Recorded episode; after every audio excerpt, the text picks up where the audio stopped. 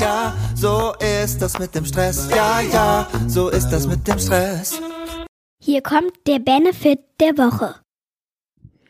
Hallo und ganz herzlich willkommen zu diesem Benefit der Woche. E-Mail-App auf dem Handy, ja oder nein? Das scheint mir fast eine religiöse Frage. Also nicht ganz so religiös wie mein Theologiestudium, aber es scheiden sich an der Frage schon die Geister. Muss ich unterwegs E-Mails lesen? Diese Frage würden die meisten Menschen, wenn sie ehrlich in sich hineinhören, wahrscheinlich mit Nein beantworten. Hilft es meiner Produktivität, wenn ich außerhalb meines Büros oder abwesend von meinem Computer E-Mails lesen kann? Auch diese Frage muss man eigentlich mit Nein beantworten. Und trotzdem haben ganz viele Leute die E-Mail-App auf dem Handy. Ich glaube, es gibt zwei Gründe dafür.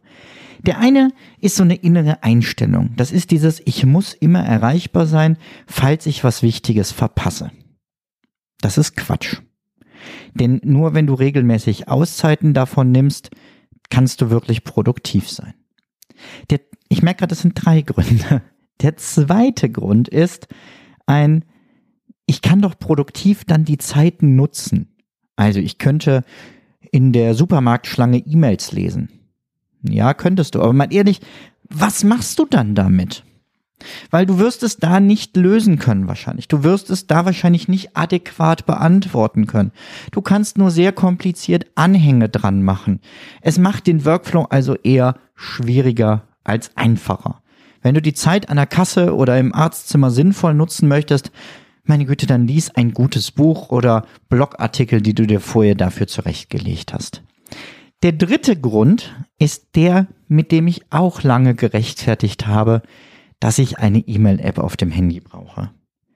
Was ist, wenn ich unterwegs mal schnell eine E-Mail schreiben möchte? Und inzwischen sage ich mir, auch das ist eigentlich Quatsch. Denn es gibt zwei Möglichkeiten, dieses Problem zu lösen. Die eine ist nicht ganz so elegant, sondern so ein Workaround, nämlich dann könntest du ja einfach dir eine kurze Notiz machen, was du jemandem schreiben möchtest, und zwar in deiner To-Do-Liste. Und dann, wenn du das nächste Mal in dein Büro setzt und dein E-Mail-Programm öffnest, kannst du alle E-Mails hintereinander wegschreiben, die du dir vorher geplant hast. Inzwischen mache ich es genau so. Die zweite Lösung ist die elegantere.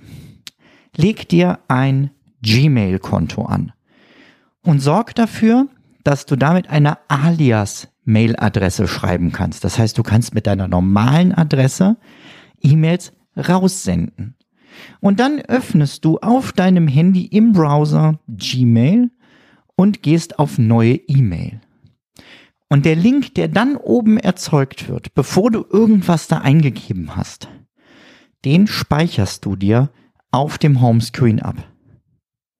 Was ist der Vorteil? Der Vorteil ist, du hast keine E-Mail-App auf dem Handy aus den benannten Gründen. Du kannst unterwegs keine E-Mails lesen, aber du kannst unterwegs jederzeit auf diesen Button klicken und E-Mails verschicken. Kleiner, aber feiner Trick. Viel Spaß damit. Das war der Benefit für diese Woche und nächste Woche dann wieder eine reguläre und lange Folge. Mach's gut, bis dahin. Ciao, ciao. Zum Abschluss noch ein kleiner Hinweis, da ich immer wieder gefragt werde, von wem das Lied im Intro am Anfang der Folge ist. Es handelt sich um das Lied Ja, ja, Stress von Alte Bekannte